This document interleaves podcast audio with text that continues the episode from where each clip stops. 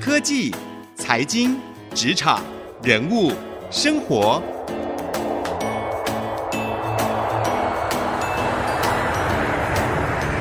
创意领航家。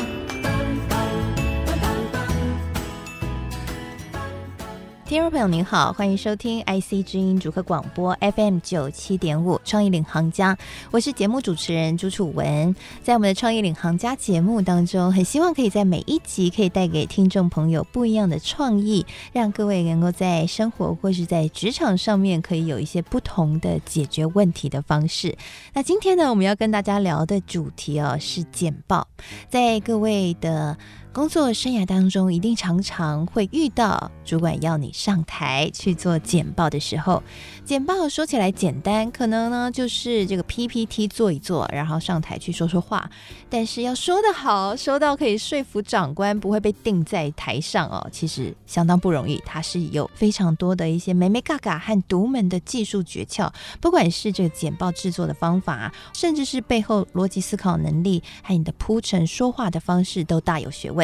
今天呢，我们就为您邀请到了我在微软学到的模组简报技术这一本书的作者，同时他也是先行智库为你而读的执行长苏淑平执行长，来到我们节目当中，要来跟大家聊一聊简报的技巧，到底他在微软学到什么样的模组简报技术呢？今天的节目，如果你是上班族，特别你在科技产业，常常需要上台，把一些艰难的技术或者是一些进度来跟你的长官报告的话，那么今天的节目非常适合你。那如果你是学生，你需要演讲，或是你是老师，你需要透过简报的方式去呈现你的教学的内容，那么今天节目也很适合你聆听哦。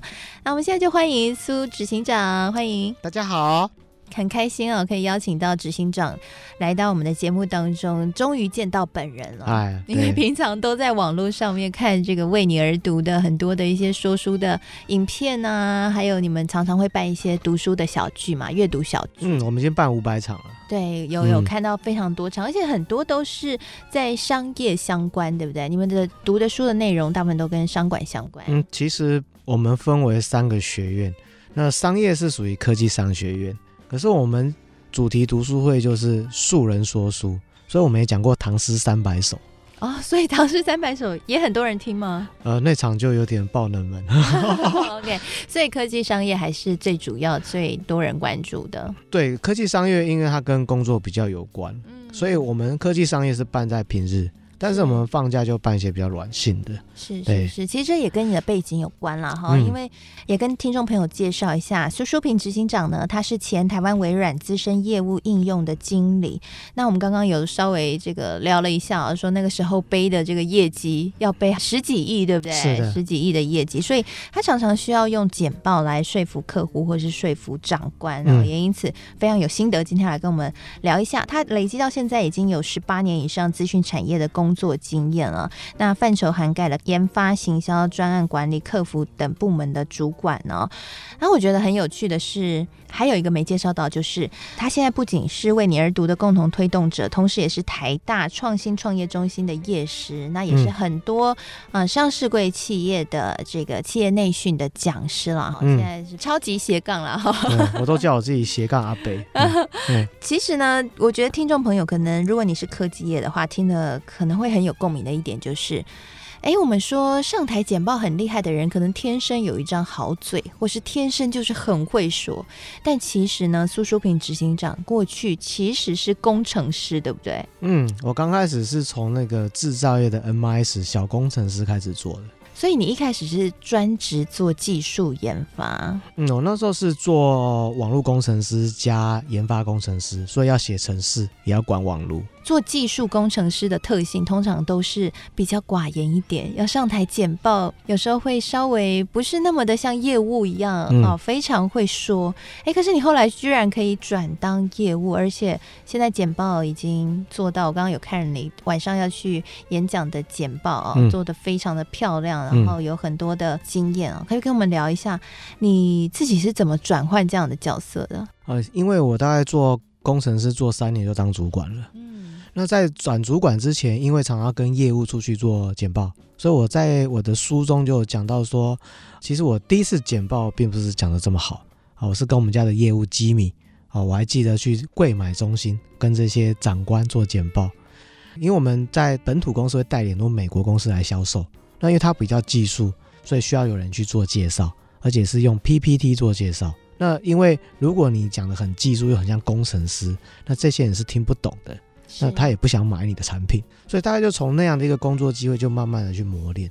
那因为包含自己也当过那个专案经理，因为要做专案沟通。那专案沟通其实人际沟通这件事情很重要。是，嗯，那也因为这两个特质，就是工作上就当主管了。所以我觉得可能有很多是来自于沟通能力，平常在工作上就在培养，是这样子的。那你在这一本新书哦，就是我在微软学到的模组简报技术这一本书当中的自序有提到说，职场真正的简报其实是一个工作流程管理的概念。必须要考虑到简报前、简报中、简报后的每一个工作环节，才能够做出好的效果。嗯、那你可以跟我们分享一下你这方面的领悟是什么？你觉得在后来担任了这个业务之后，做了那么多简报，你觉得跟你当初是工程师的时候的思维有什么不一样？应该是说我在做业务之前也做过产品经理。那我觉得最大思维是简报前的准备很重要。那什么叫简报前的准备？第一个就是这个简报目的是为什么？嗯例如说，我们去拜访客户，第一次拜访可能只是让他了解你公司跟产品。那第二次拜访呢，可能就要针对他的需求，提出你的产品可以解决他什么问题，满足他的需求。那可能到了后面是会有竞争对手，那你简报可能是这样，要讲出你产品跟其他公司的差异。所以前面的分析很重要。那第二就是沟通对象。那如果说你今天沟通对象是上市贵公司的主管，那他们比较没有耐心。想要听的是重点，是。那如果你今天沟通对象是一般下面的专案执行人或承办，他会比较重视细节。那这些都在于什么样？前面的这个分析。那另外一个就是我跑过一千家公司，那不同产业你还要去了解这些产业的变化以及他公司的背景，所以准备的钱这件事情很重要，不是马上去做 PPT。嗯，所以其实这个准备前就等于是搜集资料嘛。没错，搜集资料。那你搜集资料通常怎么收集？呃，我大概会有几种方式啊。那第一种就是先网络搜寻，比如说我会去看这家公司的官网，那我会去看年报，而且我一次看三年，连续看它三年的变化。那如果有法说会的这个影片，我也会看。那第二个我会怎么去做搜寻？就是我用问问题。所以我在书中也有说要用问问题，也就是我觉得好的销售问问题的技巧很重要。那你问之后他会去讲，你要去专心去听。可是问题设计就也是一门学问。哎、欸，那你都怎么问问题？其实精准提问对我们在当记者来说或主持人来说很重要啊。你自己呢？怎么看？呃，问问题大概分两种，一种叫开放式问题，一种叫做封闭式问题。对，举个例子哦，比如说我今天是要卖数位行销，因为现在数位行销变得是大家都在学嘛。那你可能会先问一个开放式的问题，说：那请问贵公司目前数位行销有使用哪些平台？那这是开放式问题，那他可能会说用 Line 啊，用 Facebook 啊，类似像这样。那你可能会再问说，那请问贵公司的小编的编制有多少？那行销费用可能会多少？那他们都属于封闭，因为对方会自由回答。那完了之后呢？因为我可能要卖数位行销东西，那你就可以问一个封闭式问题，说，那请问贵公司的 Facebook 广告是不是有慢慢变贵的状况？那他就会说 Yes。那这问题是他说出来，不是你说出来的，所以你可以透过开放又收敛的方式去找出客户遇到的问题是什么。是，嗯，对，其实就是让客户可以在一开始开放式问题的时候自由的回答，从中去找到一些线索。嗯，哎，这线索跟我们要推的内容是有关的，或者跟我们要推的产品是有关的时候，再用封闭式问题把它锁住，把它框住，然后呢，再继续的去耕耘下去。没错。所以你会用这样的方法去帮助你搜集在简报前的资料，也就是说，你在简报的时候，你已经非常了解你的 TA，也就是坐在台下的，嗯，不管是你的客户。或者是重要的长官，嗯、他们想要听什么，嗯、对不对？那可是他们想要听什么，已经掌握到了之后，哎，上台之后怎么样可以透过一页一页简报，嗯、非常有逻辑的、有架构的，让他们真的听得懂？嗯、尤其是很难的技术，这不容易，嗯、是吗？嗯，所以我在书中就有设计一些表格，因为我们透过刚刚的方式，我们可以找到我们要沟通对象的关键问题跟关键需求。嗯、那所有你今天任何的提案。改善计划或产品服务都是为了解决对方的问题，对，满足他的需求。所以举个例子，刚刚有提到说，哎，你的 Facebook 广告费用很贵，他就是他的问题。那他可能说，对啊，比以前涨了三倍。那这时候你在讲你的产品，你就会说，那如果说我今天的产品有 A 功能、B 功能、C 功能，可以解决你这样的问题，是不是我有报价的机会，或者我有提案的机会？那这时候呢，你的解决方案就可以跟他的问题去做一个媒合。另外一个最重要的是，你要让他愿意采取的方案，效益这件事情就很重要。什么叫效益？有点像减肥。那我们有时候会看减肥前几公斤嘛。那吃了这个减肥药之后变几公斤，所以它会有所谓的前后的对照组。是，所以我们在说服对方，一定要告诉说他有什么样的好处啊。例如说，今天你采取我的方案，你的行销费用会降低百分之三十，或者你用我的行销方案，你的粉丝业有可能在三个月成长到一百趴，啊，类似像这样，那这样子就比较容易去说服他。是，嗯，还有一个是更关键，叫做证据，叫做事实。你要用对方现在遇到的问题，用一个很完整的事实陈述。比如说，贵公司的粉丝页在几月几号到几月几号，原本的 FB 人数多少多少人，然后呢，我们发现从几号开始停滞，好，成长率只有到两趴，类似像这样具体事实。就比较容易说服对方。是，其实具体事实也是去打到对方的痛点了。没错，告诉他他有这样的一个问题需要解决。嗯，嗯，但怎么样用在讲这些痛点的时候不会惹怒这个顾客也是很重要的。没错，我觉得会有几个方式哦。第一个就是主持，主持是什么？比如说你、我这种就是属于比较可能是主观的。对。那通常我们可能会用说我们或类似像这样子会稍微比较。中立一点是，是，嗯，那我觉得，或者是说有些字可能太强了，太强了，那你可以用一些比较中性的，比如说，我觉得你这粉丝页表现这样子成绩很差，这样就太强了，对，那你好像是说，那你很差的意思。如果你换成比较中立，说，我觉得。贵公司的粉丝也有改善的空间，他就比较稍微中立一点，是他听起来比较顺耳啦哈。你，后面讲的话他才会比较愿意听下去了哈。那你在书中也有提到说自己会建立模组简报，运用三层式的简报分析技巧出发来设计不同的模组。哎，什么是模组简报啊？呃，模组简报你可以想象就是我把所有的简报有点像是乐高积木，那乐高积木就是你今天想要拼什么，你会从。一堆积木里面去拼出你想要的城堡，或者是汽车。那我就简单的做个示范，比如说我过去简报有分为十分钟版、三十分钟版、四十分钟版，可能有三小时跟一天版。那也就是同样的产品，为什么这么多不同版本？因为对象是不太一样。是。如果说你做了很多类似的话，如果今天突然有人说：“哎，Steve，你讲四十分钟版，你可以就会很快从你的 PPT 的这个知识库里面找出来。”那另外一种就是。我会针对不同的产业啊，例如我今天跑台积电、联发科，或者我今天跑富邦跟国泰，我可能前面的三分之一是不太一样，但中间因为都是产品介绍，可能是差不多。是。那最后的结尾呢？因为产业不同啊，又有差。那这时候你会发现说，你就有很多不同产业的模组在前段跟后段，但中间是一样。你就可以快速去拼装你要的简报。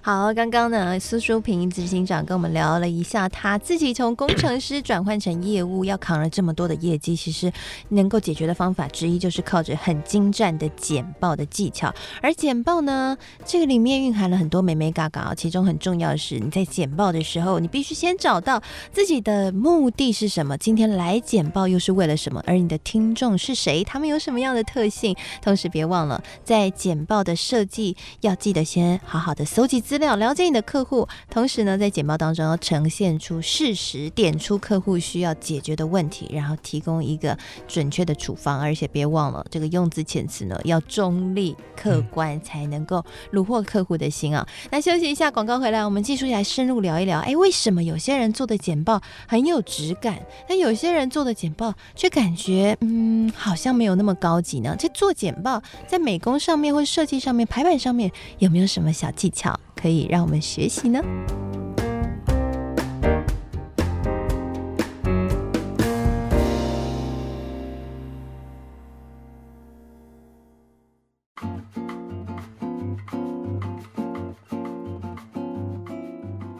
欢迎回到创意领航家。今天呢，我们节目为各位邀请到了先行智库为你而读的执行长苏淑平执行长，来跟我们聊聊他新出版的一本书哦，我在微软学到的模组简报技术。那在上半集节目当中，苏淑平执行长跟我们聊到，其实你上台简报，你想要学很多的技巧，但别忘了你的初心是什么？到底为什么要简报？今天来做这件事的目的是什么？必须要掌握的好。那刚刚上半集节目我们也聊了很多。其其实呢，哎，用字遣词啊，或者是逻辑的铺陈啊，都是可以帮助我们去说服在台下的客户。那有一点，我们要更深入的聊一聊，因为我自己啊，有时候去说服客户的时候，在做简报上。我都会陷入一个痛苦，就是呢，要怎么样让那个简报排版呢，看起来可以很高级、很有质感，而且可以呈现出，哎，我们公司的风格，或是我个人的风格。因为苏执行长一年要去演讲五百多场哦，嗯，应该也觉得风格这件事很重要的，对不对？嗯，那你自己怎么样在简报上面，尤其是你要做这么多的简报，可以做的相对的比较有质感呢？嗯，其实我都说我的简报叫无差别流，那无差别流意思就是说我会根据。不同对象决定我今天简报的配色，是啊，或者是我的风格。那比如说我讲配色好了，每一家公司都有他自己的公司的颜色，就 logo 的部分。那我通常会用那个 PPT 有一个有点像水滴的功能，它叫吸色，有点像我们在 PS Photoshop 修照片的东西。那我就会把对方的那个公司的那个 logo 放在 PPT 里面，用那个功能吸色。直接把我模板的底片都换成是企业色，可能是底图，或者是里面某些用色就是用那个公司的感觉，那他就会觉得说，哎，你至少有用心。这是我第一个会做。那另外就是 Office 的话，它有很多的很好的工具，只是大家不知道啊。例如说，像很多人他要做图表，不太会做图表。那在微软的这个 PowerPoint 里面就有那件叫 Smart Art 的功能，是还有免费的图库。有时候我们找图很很不方便。它里面都有图库的部分，我会去用这个东西。另外一个就是，其实还有一些很棒的功能，例如说翻译，这很少人知道。那有一次我去那个法国巴黎人寿分享演讲哦，那刚好有一个老外是法国人，那因为我的简报都做中文的嘛，那突然讲英文不是很奇怪，因为就只有一个哦外国人，那其他都是台湾人。那我就直接用他的即时翻译，就像看电影一样，看字幕。我讲中文，下面就跑一堆的英文，所以他会直接感应你说的话。对对，他直接翻。哦，直接翻。对，它会利用人工智慧的功能。那还有一个叫设计构想，它也是 AI，就是说你有时候我们照片哦。简报不是会放很多照片吗？你丢上去，它就知道帮你排好。它会建议说，它可能会给你七八种的排版方式，你就选你要哪一个就排完了。这是最新版的微软。对，没错没错，嗯，我都用这个功能，很方便，超快。是，所以其实这个微软的版本要赶快更新，这也是很重要的事情。嗯，所以我都叫它生产力工具啊，它不是只是一个 PPT。嗯。嗯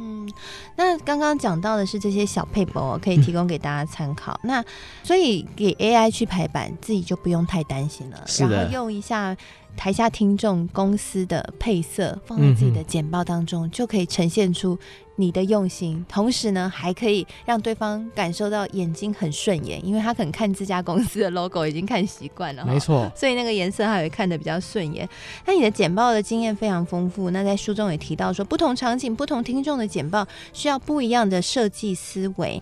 那你自己有遇过很特别的案例吗？呃，很特别的案例哦，有军队。我去军队分享武器转型，也太酷了。对，为你而读也读的太广泛了。所以我就去念了很多美国跟英国武器，就是因为像武器很多都会有可以联网，对，然后有 AI 功能，我就去，这是一个的。然后。听众都是将军 跟上校，就 就是我觉得一个蛮特别，就是你第一次跟这么多的将军 还有上校在分享一个这样的简报。对，分享的时候压力会很大吗？他们是不是都手抱胸，然后这样看着你？其实是有压力，因为毕竟男生都要当兵嘛。我们那时候当两年，我那时候是少尉排长，你知道是非常严格的时代，所以其实那是一个蛮特别的。这是我一个我觉得蛮有趣，还有另外一个是。呃，挺有趣，就是我之前去中油，嗯嗯，中油分享。那因为之前中油有一些漏油事件嘛，那我去谈这个危机管理，是，所以呢，我也不懂那个采油嘛，瓦斯，我就把英国的骨牌，因为英国骨牌是个非常有名的石油公司，是，我把他们过去危机处理的英文手册都看完了，然后再把它变成是 PPT。然后就可以讲说 石油采矿要注意什么事情，这是我觉得蛮特别的。是，哎、欸，那你这样会紧张吗？因为他们里面会不会做的很专业，真的会采矿的？刚开始我我觉得很多题目我不擅长，刚开始会紧张啦。那可是其实我在简报的过程，我都会看下面的眼神。那看下面眼神，你就要开始修正你讲的语速，或者是方法或带动的方式。所以你可能讲到后面就会比较不那么紧张。像是面对这样的一种挑战啊，你都怎么样克服自己的紧张感，或者说怎么样去？针对不同场景的客户，去预先的去设计适合他们的内容。我觉得另外一种就是冥想。什么叫冥想？是不是我们那种打坐那种冥想？不是讲正念那种冥想，讲的是有点是在模拟那个场景，是在你脑中去模拟那个场景，像日本卡通在模拟一个打斗的感觉。那今天是说，好像就是你已经试过一次了。我我大概都是都是这样子。那你可能上台之后，大概就一分钟，可能会比较紧张。那你认为简报当中最不该犯的错误有哪些？那是做什么样的事情又可以加分啊？呃，我觉得最不该犯的错误就是，我觉得是文不对题。什么叫文不对题？就是说对方已经跟你讲说他想听这个，结果你讲的却是这个。那我觉得就是前面的前置准备都没有做好，这是我觉得最典型。就是你可能花很多时间做，但是都不是对方的，在于前面的准备。没做好，那前面准备要怎么样做好，才可以完全准备的切合对方需要？就是简报前呢、啊，我会去问那个人说，你想要听到的是什么？如果你真的不清楚，也不要用猜的，你就直接去问他。那可能我是工程师出身，我都比较直接问，那我觉得就比较不容易犯错。是，嗯，这是这个我觉得要做到。那做什么样可以加分？就是我觉得让对方觉得你有用心了、啊。就像我刚刚讲说，用对方的颜色。那我以前在做很多简报，大概前面几页都是他们公司的年报，或者是他们颜色。那就算你讲的不好，人家至少觉得你有用心，花时间在了解我们。我觉得这是可以加分的，嗯，是，所以其实这也是一种心理学的战术啦，哈，没错，就是说让对方先感受到被尊重，然后被看重，嗯、然后接下来你说的话，他们才比较愿意听，对吗？嗯哼。整个节目的最后，可以跟我们听众朋友一些建议，就是说，如果这些听众朋友要上台简报的话，尤其是可能要面对大长官、大客户来进行简报，你觉得怎么样做，对于他简报成功几率可以提升呢？我觉得就是刻意练习。像我以前都会在家里把 notebook 放在餐桌上，然后我可能会离这个 notebook 可能三到五步，然后用这个遥控笔，然后去模拟我在台上的感觉，然后可能讲个三次或五次，到你很顺，会是这样。所以我觉得。诀窍很简单，就是刻意练习。是，嗯，好，我们今天很谢谢苏淑平执行长来到我们的节目当中，跟我们一起分享在微软所学到的模组简报术里面呢，有一些小技巧可以让所有听众朋友来参考看看。就是首先呢，现在新的微软版本里面有 AI 相关的功能啊，不仅可以及时翻译，同时呢，也可以帮你做一些简单的排版。所以，如果你对美工没有那么擅长的话，你可以直接交给 AI 啊，这是一个选择。同时呢，如果你要让你台下的听众在一开始就对你产生好感的话，可以试几个小技巧。首先，第一个就是用简报里面的滴管的功能呢，去滴取对方的公司的代表色，就是他们 logo 的颜色，把它悄悄的放入到你简报的设计当中，让对方感到被尊重。你也可以选择在简报的一开头放入对方公司的一些年报啊相关的资料，代表着你有在做功课哦。那在上台简报的时候，也别忘了。为什么要站在这里简报？一定要不断的问自己，然后靠着刻意练习，一步一步的让这件事情越做越熟练，就可以降低紧张感了。提供给所有听众朋友参考。那也提醒大家，我们创意领航家的节目现在也全数上了 Podcast 以及 Spotify，所以呢，也欢迎大家啊，在听完这个广播节目之后，也可以上 Podcast 和 Spotify 搜寻创意领航家，然后订阅我们，这时候你就可以随选随听了。那也欢迎给我们评分和撰写留言，楚文都会看哦。那在今天的节目的结束之后，我也会在我的脸书粉丝团搜寻财经主播主持人朱楚文，朱元璋的朱，楚国的楚，文章的文，放上采访笔记。所以呢，如果你想要知道今天的节目内容的重点整理，还有一些采访的小故事，都欢迎可以上来看看采访笔记，和我们有更多的互动交流。也欢迎各位可以上为你而读的脸书粉丝团，跟他们一起来阅读哦，谢谢今天的苏淑萍执行长，也谢谢所有的听众朋友，我们下回再见喽，我是楚文，拜拜，拜拜。